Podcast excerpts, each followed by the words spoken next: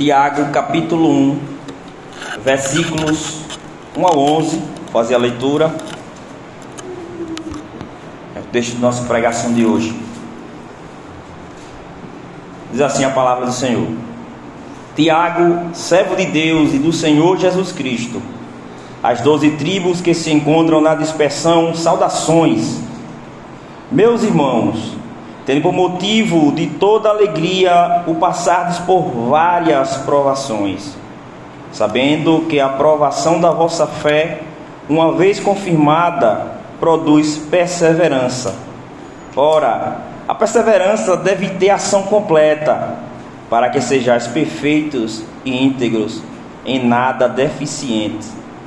Se, porém, algum de vós necessita de sabedoria, Peça a Deus, que a todos dá liberalmente, e nada lhes impropera, e ser-lhe-á concedida. Peça, porém, com fé, em nada duvidando, pois o que duvida é semelhante à onda do mar, impelida e agitada pelo vento. Não suponha esse homem que alcançará do Senhor alguma coisa homem de ânimo dobre, inconstante em todos os seus caminhos. O irmão, porém de condição humilde, glorie-se na sua dignidade, e o rico na sua insignificância, porque ele passará como a flor da Eva, porque o sol se levanta com seu ardente calor, e a Eva seca, e a sua flor cai, e desaparece a formosura do seu aspecto. Assim também se murchará o rico em seus caminhos. Amém. Oremos. Senhor Deus, amado Pai, estamos diante da tua palavra, tua palavra que é autoridade inerrante, infalível, a única regra de fé e prática que nós devemos obedecer. Pedimos que fale conosco neste momento, ilumina o teu povo com o teu Santo Espírito, nos edifica que aqueles que estão aqui saiam daqui transformados, mais semelhantes ao nosso Senhor Jesus Cristo. É o que nós pedimos em nome de Jesus. Amém. O título da nossa pregação é Como desenvolver a maturidade cristã. É uma pergunta que será respondida na exposição do texto. Como desenvolver a maturidade cristã. Quando o nosso Senhor Jesus Cristo consolou seus discípulos por causa dos sofrimentos que eles iriam passar por causa de sua morte e ressurreição, ele fez uma analogia desses sofrimentos, o sofrimento da ausência de Cristo aos seus discípulos, com os sofrimentos de uma mulher grávida. Diz assim, João, capítulo 16, versículo 20 a 22. A mulher que está dando à luz sente dores porque chegou a sua hora, mas quando o bebê nasce, ela esquece a angústia por causa da alegria de ter vindo ao mundo seu filho. Assim acontece com vocês. Agora é hora de tristeza para vocês, mas eu os verei outra vez e vocês se alegrarão, e ninguém tirará essa alegria de vocês.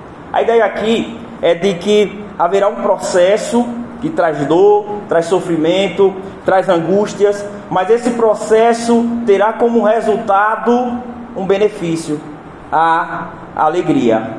E Tiago, a semelhança de nosso Senhor Jesus Cristo, motiva seus leitores a perseverarem nas provações, porque o resultado das provações traria um benefício para os crentes. Segundo Tiago, é o propósito de Deus que sejamos íntegros, perfeitos, maduros, semelhantes a Cristo. E para que isso seja alcançado, é necessário passar por um processo durante a caminhada cristã nesse mundo. Ou seja, há um processo que traz dor, mas tem como resultado a alegria. Até alcançar esse resultado final é necessário perseverança, é necessário maturidade. E é muito difícil falar para essa geração em que nós vivemos. Uma geração imediatista. Uma geração que quer tudo às pressas, sem paciência, sem perseverança, que busca o bem-estar acima de tudo e antes de tudo. Impaciente. E quando não tem o que desejam rapidamente, em seus próprios tempos, murmuram, brigam, fazem guerras. Infelizmente, muitos da igreja evangélica brasileira seguem essa cultura do imediatismo. A cultura de receber a felicidade aqui e agora e completa. E focam suas vidas em adquirir as bênçãos de Deus e não o caráter que Deus deseja formar em seu povo. Se o desejo de Deus para a sua igreja é a maturidade, a igreja evangélica e todo aquele cristão que foca simplesmente no seu bem-estar e não na sua maturidade, está desviado do propósito de Deus.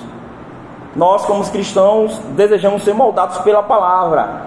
Isso requer ser contrário a essa cultura pagã em que nós vivemos. Segundo Tiago, meus irmãos, Deus está trabalhando em nós, visando um alvo, nossa integridade como seres humanos diante dele. A Escritura chama isso de integridade ou maturidade. Por isso, Tiago escreve sua carta para combater os inimigos desse propósito, os inimigos da integridade, potenciais problemas que desviam os cristãos de atingirem esse ideal. E um deles são as provações, as aflições, o sofrimento que todo crente passa. Segundo Tiago, nas provações, ficamos na iminência de seguir um entre dois caminhos: a sabedoria de Deus ou a sabedoria mundana. Nosso texto é a introdução de sua carta. Aqui ele reúne os temas principais que ele irá tratar em seus discursos em toda a carta. Aqui ele fala sobre alegria, integridade, provações, perseverança, sabedoria e as relações sociais na igreja.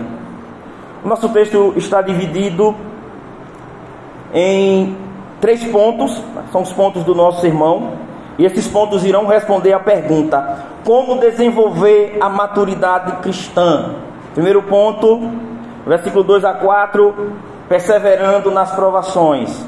Segundo ponto, versículo 5 a 8, pedindo sabedoria a Deus.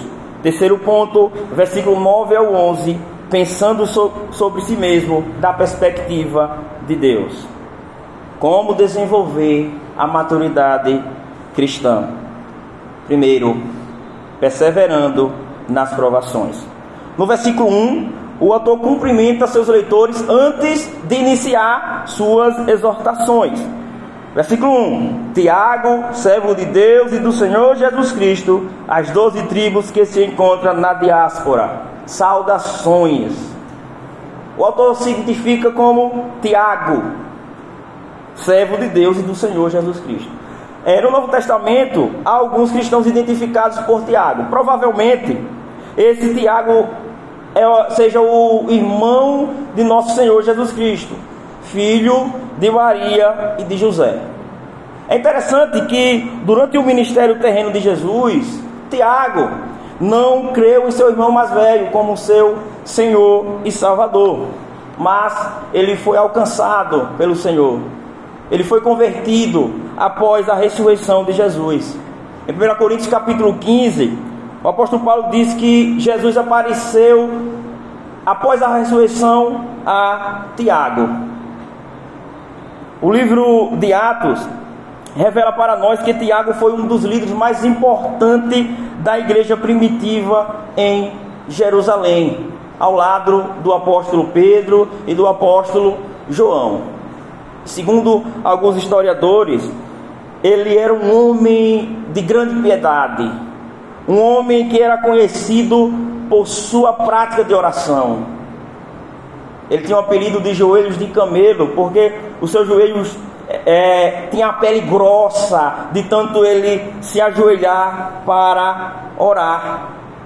Ele foi um homem que seguia os passos do nosso Senhor Jesus Cristo, seu irmão mais velho. É um homem que sabia o que era sofrer. A tradição conta que Tiago foi martirizado, uma testemunha de Cristo. Ele foi morto por seus compatriotas judeus por causa de sua fé em Jesus Cristo.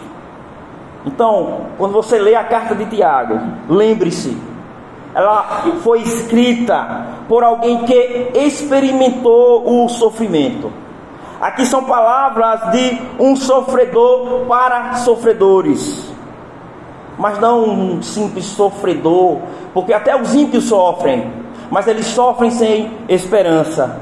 Mas Tiago foi um sofredor que alegrou-se em Deus e perseverou até o fim. Um homem sábio, um coração íntegro e que morreu por seu serviço ao nosso Senhor Jesus Cristo. É esse homem que fala a nós por meio do Espírito Santo. E aqui, meus irmãos, ele se identifica como servo de Deus e do Senhor Jesus Cristo. Esse termo servo pode ser traduzido como escravo, que dá a ideia de uma lealdade a um só Senhor.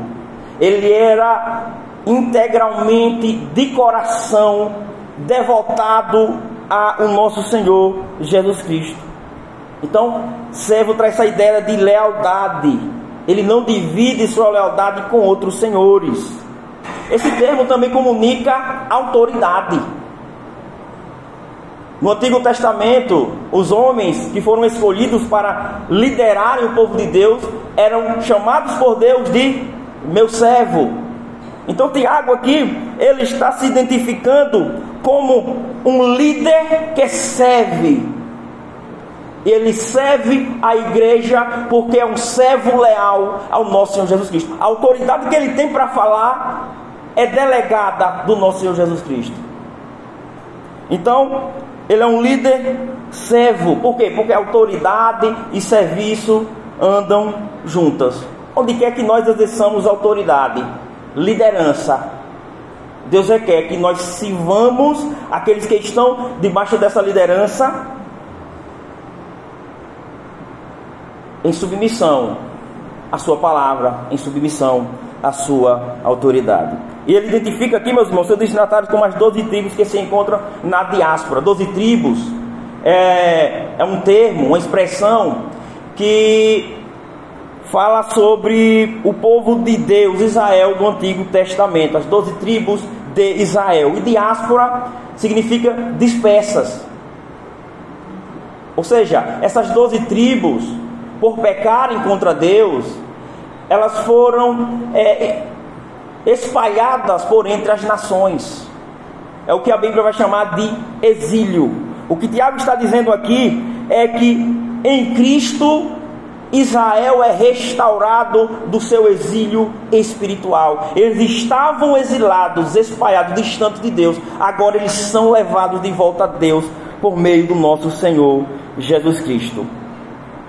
Versículo 2 diz assim: Meus irmãos, tende por motivo de toda alegria o passado por várias provações. O que ele quer dizer com toda alegria? Qual é o significado de ter esse motivo de toda alegria nas provações? Essa expressão pode ser traduzida também como pura alegria. Pura alegria que se refere à qualidade desta alegria. A alegria que devemos ter deve ser pura, algo puro, é algo sem mistura, algo integral. Ou seja, essa alegria ela não pode ser misturada com pensamentos ou sentimentos contrários à vontade de Deus, como a raiva na hora que estiver sofrendo, a murmuração, o desespero, a ansiedade, a sensação de que foi abandonado por Deus. Não, deve ser pura alegria. Notem, meus irmãos, também que ele não está falando sobre o que devemos sentir enquanto estivermos sofrendo. Não é sobre vo você rir o tempo todo. Não é sobre você, enquanto estiver sentindo dor, você está com um sorriso no rosto. Alegria aqui não é você negar a realidade do sofrimento. Tem cristãos que, que diz que ele, mesmo quando estiver sofrendo, ele tem que estar com um sorriso no rosto ali, porque as pessoas têm que ver que ele é cristão. Não. A Bíblia não nega a realidade do sofrimento, dos sentimentos que o povo de Deus passa quando está sofrendo. A ideia aqui é sobre como você deve pensar enquanto sofre. É sobre você não se entregar à amargura, ao ressentimento, à depressão, mas entender que Deus tem um propósito em suas aflições. É semelhante à mulher grávida. Ela sofre desconfortos durante a gravidez. Ela sofre dores ao dar à luz, mas enquanto ela está sofrendo, ela considera esse sofrimento como motivo de alegrar-se de pura alegria. Por quê? Por causa do resultado que valerá a pena. É quando você estiver sofrendo, você dizer: Deus é bom para comigo. Deus está cuidando de mim. Deus tem um propósito para esse sofrimento e você considerar esse sofrimento como motivo de alegrar-se, porque ele vai trazer um resultado benéfico. É agir semelhante a Jó em sua provação, que após perder todos os seus bens, perder os seus filhos, sua saúde, ele olha para Deus e glorifica Deus. Bendito seja o nome do Senhor e ele não atribui nenhuma falha em Deus pelo que ele estava passando. Notem a ordem aqui, é uma ordem. Considere, tende por motivo de grande alegria. Ele está apelando para o pensamento. O que você deve pensar enquanto estiver sofrendo? Você deve pensar que há um motivo de você alegrar-se no sofrimento porque Deus intenciona o nosso bem. E quais são os tipos de provações que devemos passar motivados pela pura alegria? Ele diz aqui várias provações, ou seja, é tudo que nos causa sofrimento. Tiago ele está escrevendo é, para uma igreja que estava passando por problemas externos, perseguição pelos incrédulos e interno. Haviam brigas, divisões, os ricos estavam menosprezando os pobres, havia o mundanismo estava entrando na igreja, havia doenças ali, dificuldades financeiras, ou seja, tudo o que a igreja enfrenta hoje, tudo que nós enfrentamos como cristãos, qualquer provação que você esteja passando, Tiago está dizendo, é motivo de pura alegria. Então a questão aqui não é se você vai sofrer, você vai sofrer. A questão não é qual tipo de sofrimento que irá cair sobre você, mas qual deve ser a sua reação. Como você vai reagir às provações? Como é que você deve reagir? Com confiança em Deus, fazendo a vontade de Deus. O termo provação peirasmos, no grego, pode significar também tentação. Provação e tentação é a mesma palavra, só que tem significados diferentes dependendo do contexto. Vejam aí no versículo 13, uma variação dessa palavra, só que agora ela é traduzida como tentação. Diz assim: Ninguém ao ser tentado diga, sou tentado por Deus, Porque Deus não pode ser tentado pelo mal e Ele mesmo a ninguém tenta. Versículo 14. Ao contrário, cada um é tentado pela própria cobiça, quando esta o atrai e seduz. Qual é a diferença? Provação é algo positivo. Por quê? Porque é Deus que nos prova. É algo que vai nos trazer um bem no final. A tentação é algo negativo, porque nós somos tentados não por Deus, mas pelo nosso coração pecaminoso e por Satanás, que é o grande tentador. Então Deus prova, mas não tenta ninguém. Um exemplo, meus irmãos, de provação é o povo de Israel no deserto. Deus provou seu povo visando o bem. Eu vou ler aqui o texto, os irmãos acompanhem, Deuteronômio capítulo 8, versículo 2 e 3. Veja o que diz sobre Deus provar o seu povo. Lembrem-se de todo o caminho pelo qual o Senhor, seu Deus, os guiou no deserto durante estes 40 anos, para humilhar vocês, para pôr vocês à prova, para saber o que estava no coração de vocês, se guardariam ou não os seus mandamentos. Ele humilhou vocês, ele os deixou passar fome, ele os sustentou com maná que vocês não conheciam e que nem os pais de vocês conheciam para que vocês compreendessem que o ser humano não viverá só de pão, mas de tudo que procede da boca de Deus. Veja que a aprovação, né? ele fala aqui de fome, era para que o povo entendesse que a vida dele não consistia de, de pão, mas de sua confiança em Deus, de sua dependência de Deus. O texto mostra que tem um resultado aqui. Deus prova para o bem. Agora um exemplo de tentação. Jesus no deserto. Mateus capítulo 4, versículo 1 ao 4. Mateus está mostrando que o nosso Senhor recapitulou o caminho de Israel. Mas o texto não fala de provação, ele fala de tentação. Diz assim o texto. Mateus capítulo 4, versículo 1 ao 4. A seguir, Jesus foi levado pelo Espírito ao deserto para ser tentado por quem? Pelo diabo.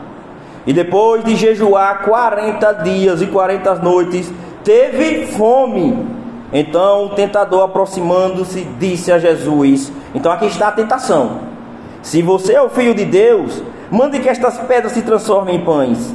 Jesus, porém, respondeu: Está escrito: o ser humano não viverá só de pão, mas de toda palavra que procede da boca de Deus. Note que, semelhante a Israel, Jesus teve fome, mas nessa fome ele foi tentado pelo diabo. Então a tentação é para o mal. Agora precisamos compreender o que Tiago quer nos ensinar aqui. Em toda provação que você passa, há uma tentação. Quando você está sofrendo, você vai ser tentado a reagir de maneira pecaminosa, sem confiança em Deus, murmurando, desviando da palavra de Deus. É por isso que Tiago está dizendo: olha, na nas provações, vocês devem reagir dessa maneira, considerar motivo de alegria, não descontentamento. Não reagir com tolice, acusando Deus de falhas em seu cuidado para conosco, mas a tentação virá em meio às provações. Então, meus irmãos, veja que as provações que deveriam servir para nos tornar mais maduros na fé, pode se tornar um inimigo para nos fazer desviar desse propósito de Deus que é a maturidade. Quando você peca, você está demonstrando que você não é íntegro em seu amor para com Deus. Provas vêm, mas como você reagirá a essas provas vai dizer se você vai é, ser amadurecido espiritualmente ou se você vai estar mais longe de ser semelhante ao nosso Senhor Jesus Cristo. Então, como ser maduro na fé? Perseverando nas provações. E Tiago fala: veja o seu sofrimento como motivo de pura alegria. Por quê? Porque Deus tem um propósito para ele. Vamos ver qual é esse propósito. Versículo 3. Sabendo que a aprovação da vossa fé, uma vez confirmada, produz perseverança. As provações não têm um fim em si mesmas. Não é que Deus quer que você sofra. Deus tem como intenção esse resultado, que é a perseverança. Tiago está ensinando que Deus está fortalecendo a nossa fé. Perseverança é isso, é você ter uma fé forte. Uma fé que vai resistir às pressões do dia a dia. Perseverança é a resistência debaixo do peso da adversidade. E nós podemos ilustrar da seguinte maneira o significado de perseverança: é você carregar algo muito pesado, com suas forças, de um lugar para o outro, sem desistir. É como você vir de Boquim à estância, carregando algo pesado em suas costas mas você persevera, ou seja, você resiste até chegar ao alvo que é instância, você persevera até chegar a esse destino. Isso é perseverança. É a fé resistente aos pesos da vida cristã. E todos nós precisamos ter essa fé forte. E as provações nos tornam mais fortes. É o exemplo de Abraão, obedecendo ao chamado de Deus para sacrificar Isaac. Gênesis 22. E ele viaja três dias rumo ao monte, ordenado por Deus. Ele vai até lá, carregando esse peso em sua consciência de sacrificar o seu único e amado filho para Deus. E ele persevera ele vai até o fim e cumpre aquilo que Deus ordenou que ele fizesse. Uma observação aqui é que a ideia de prova não é um teste. Prova, sua fé é provada, não é que você está tendo a sua fé testada para saber se você tem fé ou não. Não é um teste como é, para saber se você é aprovado ou reprovado, não é a prova do Enem ou nenhuma prova de concurso público. A ideia de prova não é essa. A ideia é que você já tem fé. Prova aqui é purificação, é o processo de aperfeiçoamento da fé. Assim como o ouro e a prata são purificados e aperfeiçoados no fogo, o cristão tem sua fé purificada e aperfeiçoada com as provações.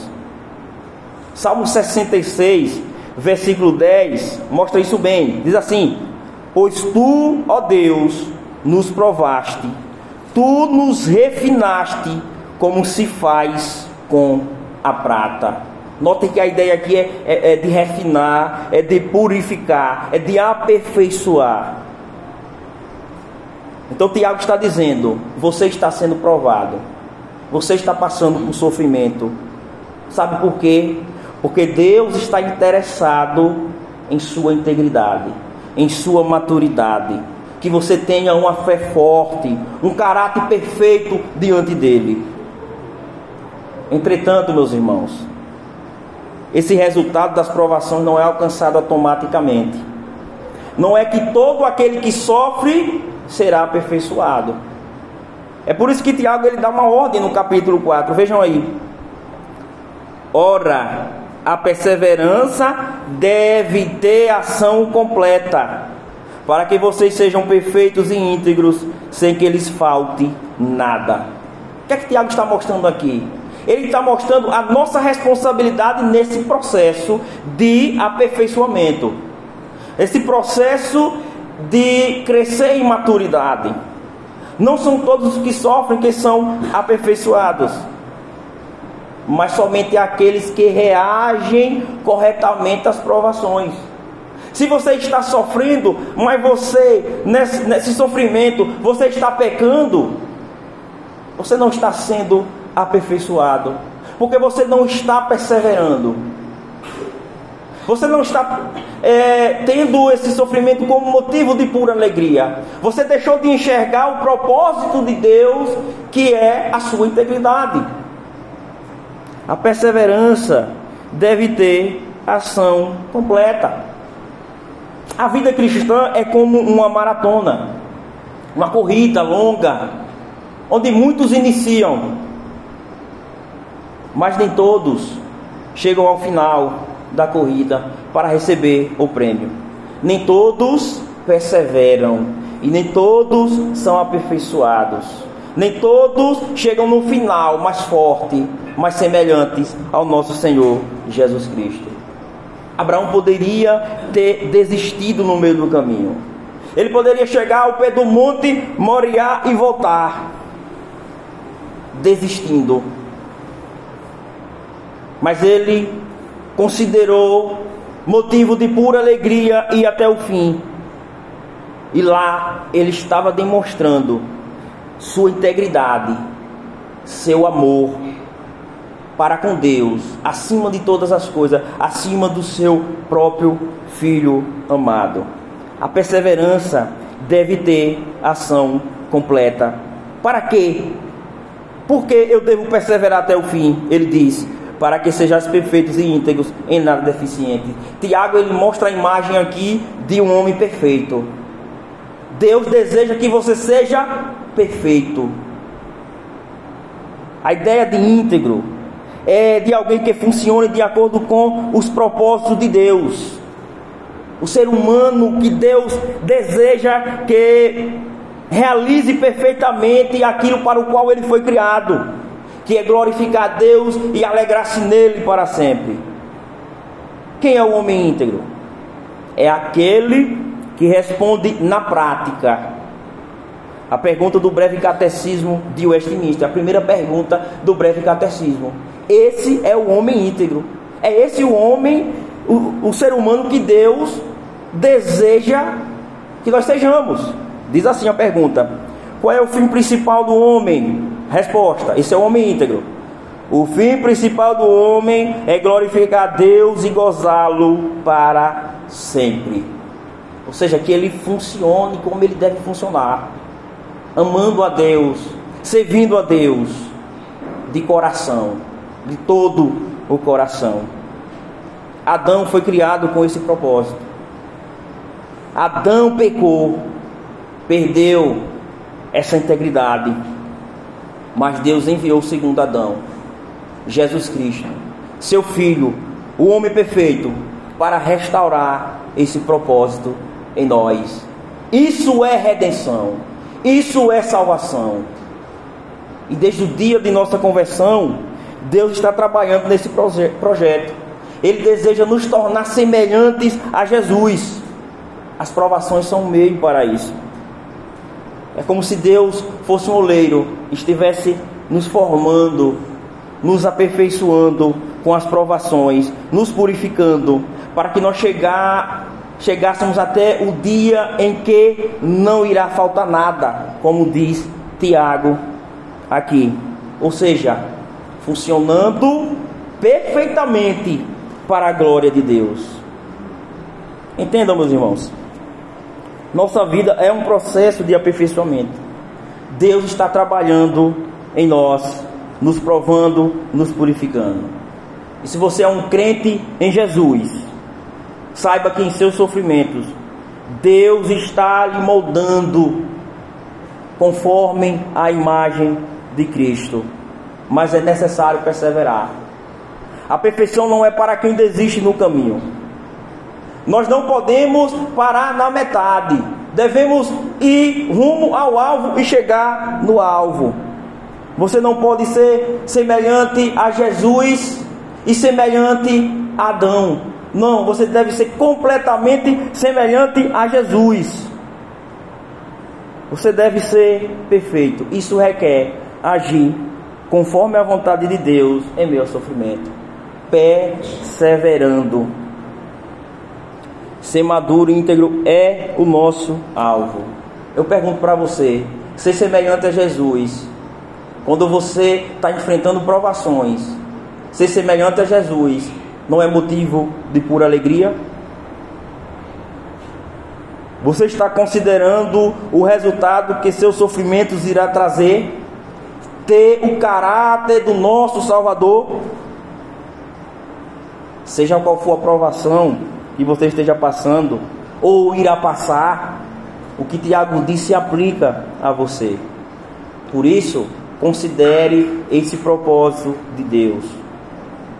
Considere esse propósito como pura alegria seja essa doença que está te fazendo sofrer, seja o sofrimento de pessoas queridas, seus familiares, seja o se desentendimento que você tem tido em seu casamento, um filho desobediente que não honra como deve, as dificuldades financeiras, em todas as coisas, Deus está trabalhando para te conformar à imagem de Cristo. Lembre-se disso quando estiver sofrendo. Mas entenda que se tudo o que você busca é o conforto, se o alvo de sua vida é estar sossegado, se você busca o bem-estar acima de tudo, se não considera o precioso como precioso o caráter cristão, então você irá reagir mal às provações. Você irá pecar nas provações. Você irá ver Deus como um inimigo e não como um amigo seu. Se o seu bem-estar, a sua busca por bem-estar, está acima de seu desejo por ter um caráter semelhante ao de Cristo, você reagirá mal às provações. Imagina alguém conduzindo a negar sua fé diante de uma autoridade, diante de um rei soberano. Se lá ele negar Jesus como seu Senhor, ele ficará livre da morte. Porém, se ele testemunhar que Jesus é seu Senhor e único Senhor, ele morrerá. Se o bem-estar desse cristão estiver acima de sua integridade, ele não conservará sua fé em Cristo, ele irá negar Jesus, porque ele deseja o seu bem-estar, ele sairá livre dali. Mas, se ele entende que o alvo de sua vida é ser semelhante a Cristo. Ele irá dizer: Jesus é meu único Senhor. E ele preferirá passar pela prova da morte, mas ser purificado e ser tornado semelhante a Jesus. Ele irá fazer, porque ele entende que ser íntegro, semelhante a Cristo, é mais importante do que seu bem-estar. E a nossa sociedade tem buscado o bem-estar acima do caráter. É por isso que você vê pessoas sorrindo, mas agindo como bestas selvagens, na impiedade. Elas conseguem realizar seus sonhos, seus desejos, mas vivem na imoralidade porque a nossa sociedade busca o bem-estar acima do caráter, mas nós, como cristãos, desejamos ser semelhantes a Cristo, porque esse é o desejo de Deus. Paulo disse que nós somos predestinados para sermos conforme a imagem de Jesus Cristo. Romanos 8, 29. O apóstolo João afirma que seremos semelhantes a Ele no último dia. 1 João 3,2. Essa perfeição será alcançada no dia da glorificação, no dia da ressurreição. Mas ela passa por esse processo. Nós estamos nos tornando cada dia mais semelhante a Jesus Cristo. E por isso passamos por provações. Mas eu quero que vocês entendam aqui na aplicação que Tiago ele não está dizendo que você deve sair buscando dificuldade, buscando sofrimento e que você deve orar. Senhor, me manda sofrimento. Você não precisa orar por sofrimento. Eles virão. Sofrimento faz parte da, so, da, do, da providência de Deus. Mas o mesmo Tiago que fala que nós devemos perseverar com alegria no sofrimento, ele diz que nós devemos orar enquanto estamos sofrendo. Lá no capítulo 5.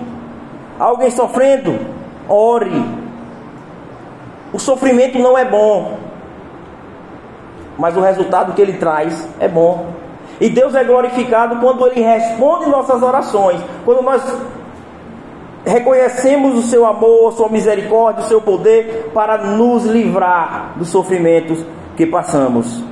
Então, podemos orar a Deus para que nos livre, mas enquanto estivermos passando pela prova, devemos considerar o soberano propósito de Deus de nos conformar à imagem de Cristo. Assim nós iremos glorificar a Deus em meio ao sofrimento.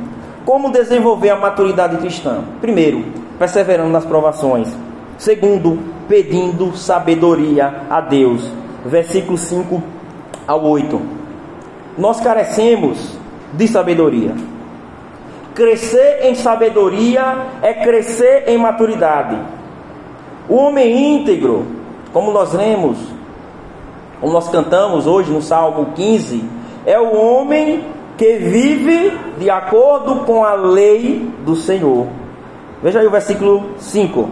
Se, porém, algum de vós necessita de sabedoria, peça a Deus, que a todos dá liberalmente e nada lhe impropera, e se lhe há concedida.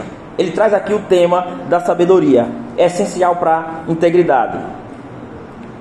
No versículo 4, acompanha aí, veja que ele faz uma ligação com o versículo 5. Ele fala no versículo 4, no finalzinho aí, que nós devemos é, ser íntegros em nada deficientes, ou seja, chegará o dia em que nós não necessitaremos de nada, seremos completos.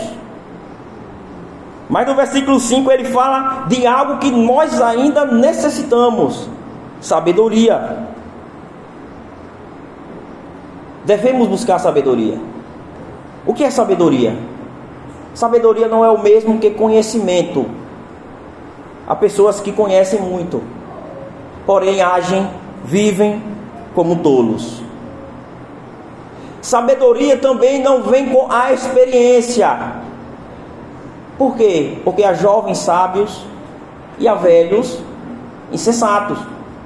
Tiago está mostrando que a sabedoria é um dom de Deus. E que Deus concede sabedoria ao seu povo. Sabedoria não é conhecimento intelectual. Sabedoria é a habilidade. Sabedoria é uma habilidade. A habilidade de conhecer a vontade de Deus e aplicá-la em sua vida. Um homem sábio não é o que conhece muito, mas é o que aplica a palavra de Deus em sua vida. Quando você olha para a sua vida, quando você olha para a vida do seu irmão, você nota sabedoria na vida dele, mas também você nota que falta sabedoria em você e nos seus irmãos. É por isso que Tiago está dizendo: se você necessita de sabedoria, busque na fonte, peça a Deus. Porque ninguém, meus irmãos, nasce sábio. Nascemos tolo. Nascemos, somos concebidos em iniquidade, concebidos em pecado. E até que Cristo venha a nós e nos conduza a Ele em arrependimento e fé, viveremos como tolo. E essa sabedoria é buscada no viver diário. Como é que Tiago incentiva o povo de Deus a pedir sabedoria, baseado no caráter de Deus. Ele diz aí que Deus é generoso. Deus dá liberalmente. Primeiro ele fala aí que Deus dá a todos. Veja aí no versículo 5. Peça sabedoria que a todos dá liberalmente. Esse todos aí não é todo e qualquer pessoa, mas é a todos os que pedem aqueles que reconhecem que necessita, é aquele que deseja ser íntegro, ser maduro. E diz aí que ele dá liberalmente. Ou seja, quando você pede Deus, ele não retém. Ele libera. Ele deseja dar. Outra palavra aí que é, é nós não entendemos uh, na sua tradução aí, ele diz que Deus dá liberalmente e nada lhes impropera. O que significa impropera? O que significa lançar impropérios contra alguém? Significa repreender, criticar. Ou seja, quando nós oramos a Deus, Senhor, dá-me sabedoria. Deus ele não diz, de novo, você é um pecador, você está falhando de novo. Ou seja, Deus ele não leva em conta os nossos pecados. Ele deseja conceder sabedoria ao seu povo. Ele deseja nos tornar sábio, ou seja, ele é gracioso ao conceder sabedoria. Então, meus irmãos, aí o texto está dizendo que sabedoria está disponível para todos que necessitam. E a minha pergunta para você, para a sua reflexão: você está orando por sabedoria? Você reconhece que necessita da sabedoria de Deus para viver com integridade diante dele? Se você não reconhece, você não vai receber. E se você não receber, você não irá amadurecer. Entretanto, versículo 6 ao 8, ele mostra que há um tipo de pessoa que não recebe sabedoria. Essa pessoa ela pode pedir, clamar, ela não vai receber. Deus não lhe concederá. Que tipo de pessoa é essa? Veja aí, versículo 6 ao 8. Peça, porém, com fé, e nada duvidando, pois o que duvida é semelhante à onda do mar, impelida e agitada pelo vento. Não suponha esse homem que alcançará do Senhor alguma coisa. Homem de ânimo dobre, inconstante em todos os seus caminhos. Primeiro, ele fala em termos positivos. A maneira correta de pedir sabedoria é fé. O que ele quer dizer por fé aqui? Para você entender que tipo de pessoa não recebe, vamos ver a pessoa que recebe. O que é fé aqui? Fé não se refere simplesmente a essa certeza inabalável de que você vai receber o que pediu. Fé se refere ao caráter da pessoa. A pessoa que recebe sabedoria é a pessoa que tem um caráter íntegro. Por quê, meus irmãos? Fé em Tiago não é simplesmente algo intelectual. Por quê? Os demônios também creem em Deus. Tiago diz que os demônios também creem, não é uma simples crença. Aí no capítulo 2, ele dá dois exemplos de fé: Abraão e Raabe. Pessoas que possuem a verdadeira fé. E essa fé resulta em uma vida íntegra, em um compromisso de coração com Deus. Essa fé resulta em amor a Deus acima de todas as coisas. É a fé que produz boas obras. Essa é a fé verdadeira. Essa é fé que Tiago está mostrando aqui. Se você não, ao buscar sabedoria, você não está compromissado de todo o coração com Deus, se seu desejo não é receber mais maturidade, glorificar Deus em todos os seus caminhos, assim como Abraão, você não receberá do Senhor.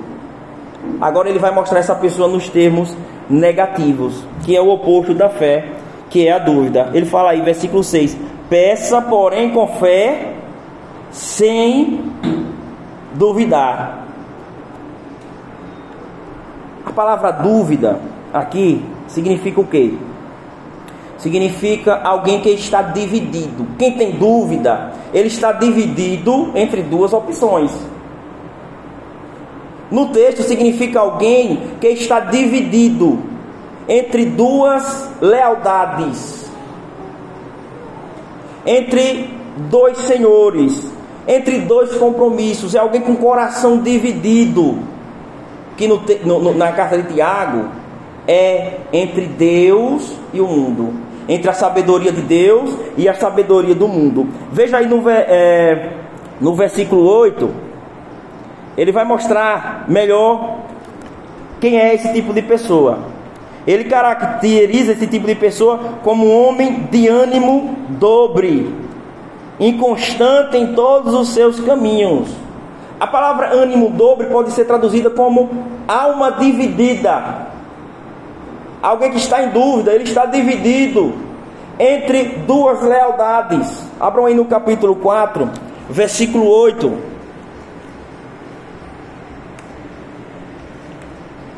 Ele vai usar a mesma expressão. Ele está tratando de integridade. Tiago 4, versículo 8. Chegai-vos a Deus, e ele se chegará a vós outros. Purificai as mãos, pecadores, e vós que sois de ânimo dobre, limpai o coração. Ou seja, vocês que têm um coração dividido, se arrependam. É isso que Tiago está dizendo. E no capítulo 4, ele está dizendo que alguém que tem é de ânimo dobre, ele está dividido entre o mundo e Deus. Ora ele é amigo do mundo, ora ele é inimigo de, é amigo de Deus. E Tiago diz: vejam, entendam, ser amigo do mundo é ser inimigo de Deus. Ele está falando o que o nosso Senhor Jesus Cristo disse no Sermão do Monte: Você não pode servir a dois senhores. E essa pessoa ela não sabe se serve a Deus ou ao mundo. Veja no início do capítulo 4, Tiago diz que essa pessoa pede, mas não recebe. Por quê? Veja aí, capítulo 4, versículo 1 ao 3. De onde procedem guerras e contendas que há entre vós? De onde senão dos prazeres que militam na vossa carne? Cobiçai e nada tendes, matais e invejais, e nada podeis obter. Viveis a lutar e a fazer guerra, nada tendes porque não pedes, pedes e não recebeis, porque pedis mal para esbanjardes vossos deleite. No capítulo 1, ele está falando dessa pessoa que vai até Deus pedindo sabedoria, mas ele não vai com o coração íntegro, em compromisso com Deus, em quando receber sabedoria, ele fazer a vontade de Deus. E mesmo que ele sofra em fazer a vontade de Deus, ele faça a vontade de Deus. Não, essa pessoa ela pede sabedoria, mas ela tem dúvida se vai seguir a sabedoria do mundo que vai satisfazer os seus prazeres pessoais ou se vai seguir a sabedoria de Deus. E ele faz uma analogia para que a gente entenda melhor essa pessoa. Versículo 6: Peça, porém, com fé e nada duvidando. Capítulo 1, versículo 6.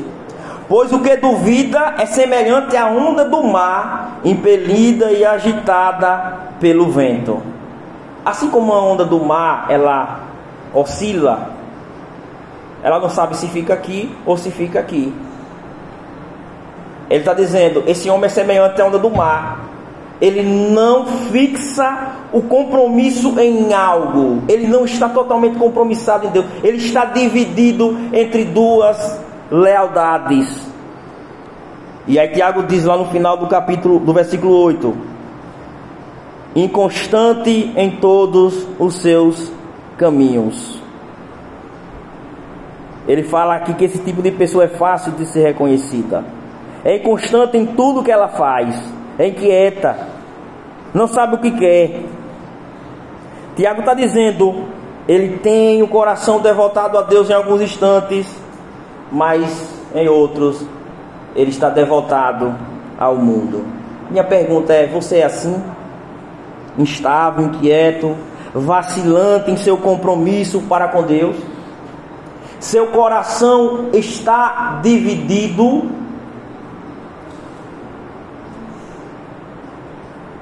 com esse tipo de divisão, você não receberá nada de Deus, nem sabedoria. Não se engane, meus irmãos. Deus rejeita um coração dividido. Talvez você esteja assim hoje, aqui. Seu compromisso com Deus está aqui. Aí você está tem um compromisso com esse mundo, com esse século. Talvez você seja alguém de ânimo dobre. E durante as provações que você tem passado, você busca sabedoria em Deus, você ora, você pede conselho a outras pessoas, você vai no, para averiguar, averiguar o que a Bíblia diz, mas ao mesmo tempo você analisa a sabedoria do mundo, o que te traz um bem-estar momentâneo, e você fica dividido. Deus diz: você não irá amadurecer. Porque você não tem um coração compromissado com Ele. Quando há brigas em seu casamento, você pensa em restauração ou você já diz não vai dar certo?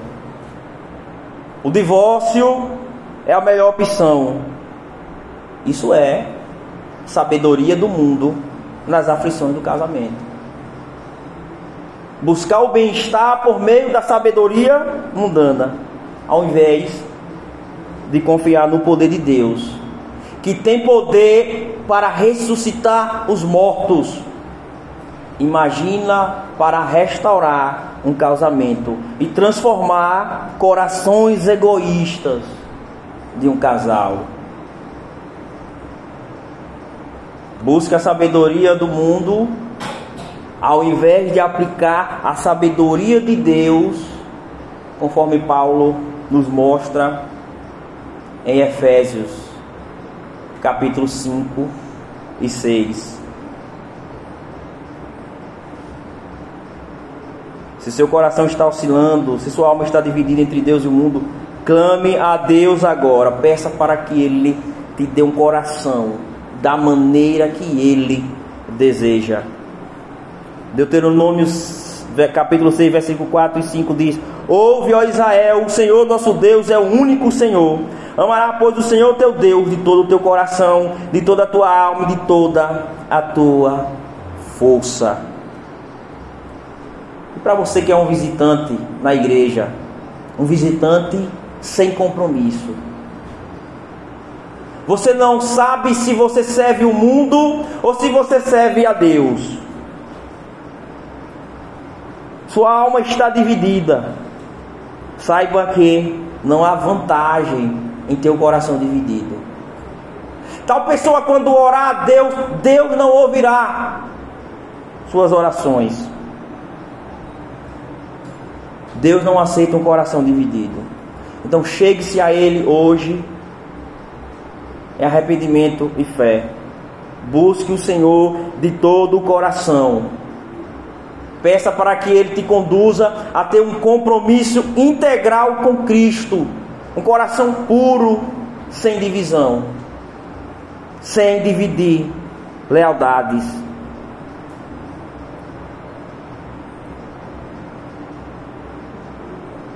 Deus concede fé àqueles que desejam, Deus concede sabedoria àqueles que desejam fazer a vontade dele. Não adianta eu pedir se eu não desejo fazer a vontade de Deus quando ele me dá sabedoria. Ele me dá sabedoria e eu rejeito essa sabedoria e busco aquilo que vai me satisfazer. Como desenvolver a maturidade cristã? Um, perseverando nas provações. Dois, pedindo sabedoria a Deus. E o terceiro ponto, e último ponto, pensando sobre si mesmo, segundo a perspectiva de Deus, versículo 9 ao 11. Acompanhemos a leitura.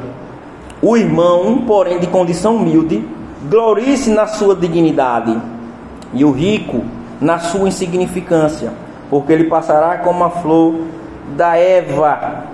Até aqui, meus irmãos. Jamais haverá maturidade cristã naqueles que veem a si mesmo como produtos da sociedade, que se comparam a si mesmo e veem a si mesmo segundo os padrões culturais mundanos e não segundo a palavra de Deus. Cristo é o nosso padrão, Cristo é o nosso alvo. Se Cristo é o padrão de maturidade, nós devemos pensar sobre nós mesmos em nossa relação com Ele, de acordo com a nossa relação com Ele. E aqui Tiago coloca um espelho dentro de nós e diz: Veja, você não é o que você pensa que é. Você não é o que as pessoas dizem que você é. Você é o que Deus te fez ser. O seu padrão está em olhar para Deus e ver a si mesmo em relação a Deus. E ele aplica essa verdade a dois tipos de classes sociais na igreja: pobres e ricos. E as nossas reações às provações podem ser influenciadas por nossas condições econômicas. O pobre, quando está sofrendo, ele tende a se sentir desamparado por Deus e pelas pessoas. E os ricos, eles tendem a confiar em suas riquezas como proteção e menosprezar aqueles que são pobres. E Tiago ensina aqui que pensar sobre si mesmo, segundo a perspectiva divina, corrigirá nossos maus pensamentos sobre nós mesmos e sobre o nosso próximo. Então vejam, meus irmãos, que ele introduz aqui o que ele vai tratar mais tarde, de maneira enfaticamente, nos próximos capítulos. Os pobres estavam sendo menosprezados pelos ricos. Os ricos, em seu orgulho, estavam fazendo acepções de pessoas na igreja. Mas Tiago diz: Olha, você deve tratar o outro não conforme o que é material, mas conforme o que é espiritual. Primeiro ele se dirige ao pobre, versículo 9: O irmão, porém, de condição humilde, glorice na sua dignidade. Ele está dizendo para o pobre o seguinte: Você é pobre. Diante da sociedade, você está em uma posição baixa. Mas diante de Deus, você é inestimável em posição. Você tem uma dignidade que nada nesse mundo pode atribuir a você. Ele fala aqui sobre gloriar-se. A palavra gloriar significa alegrar-se naquilo que Deus valoriza.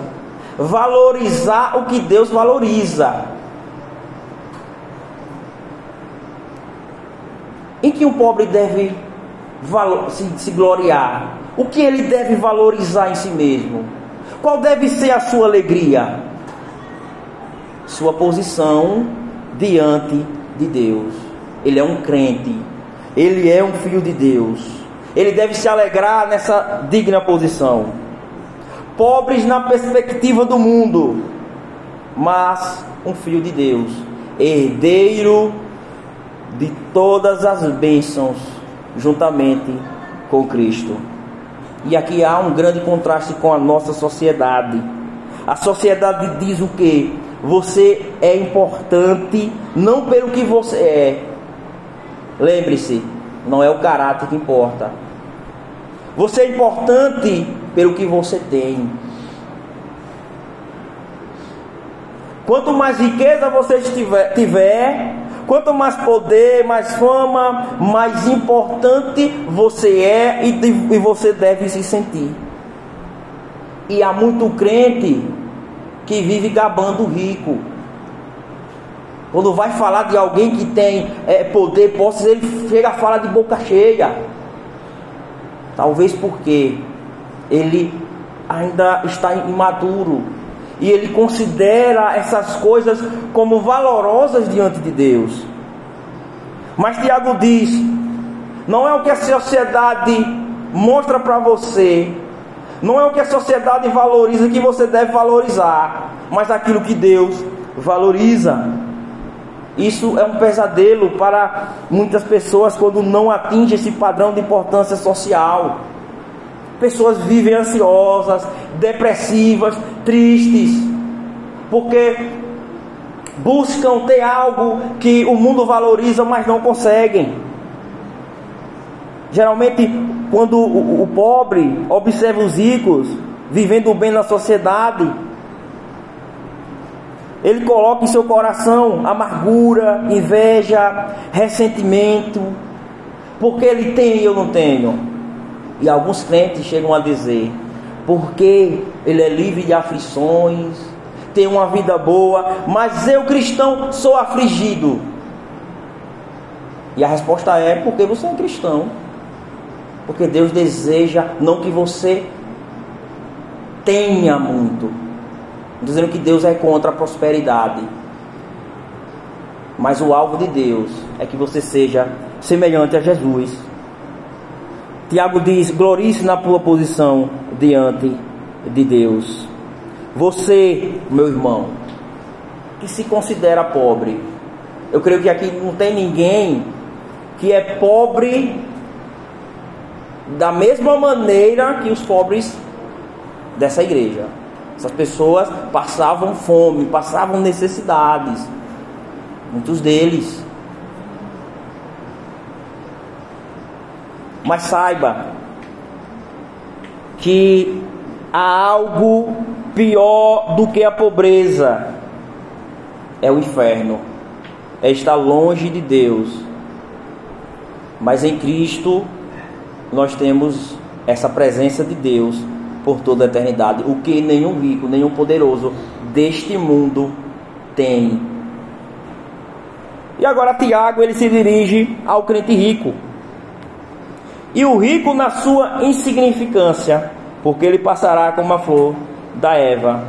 Tiago está dizendo que o crente rico ele é insignificante em poder. Isso é bom. Por isso, os crentes ricos devem se gloriar em sua insignificância.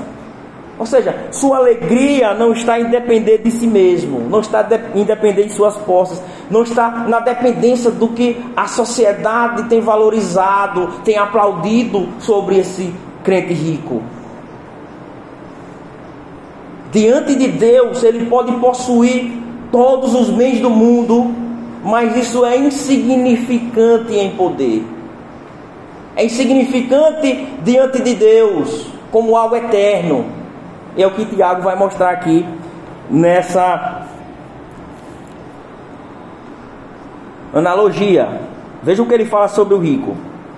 Ele está dizendo que, olha, a riqueza não livra da morte. Veja aí.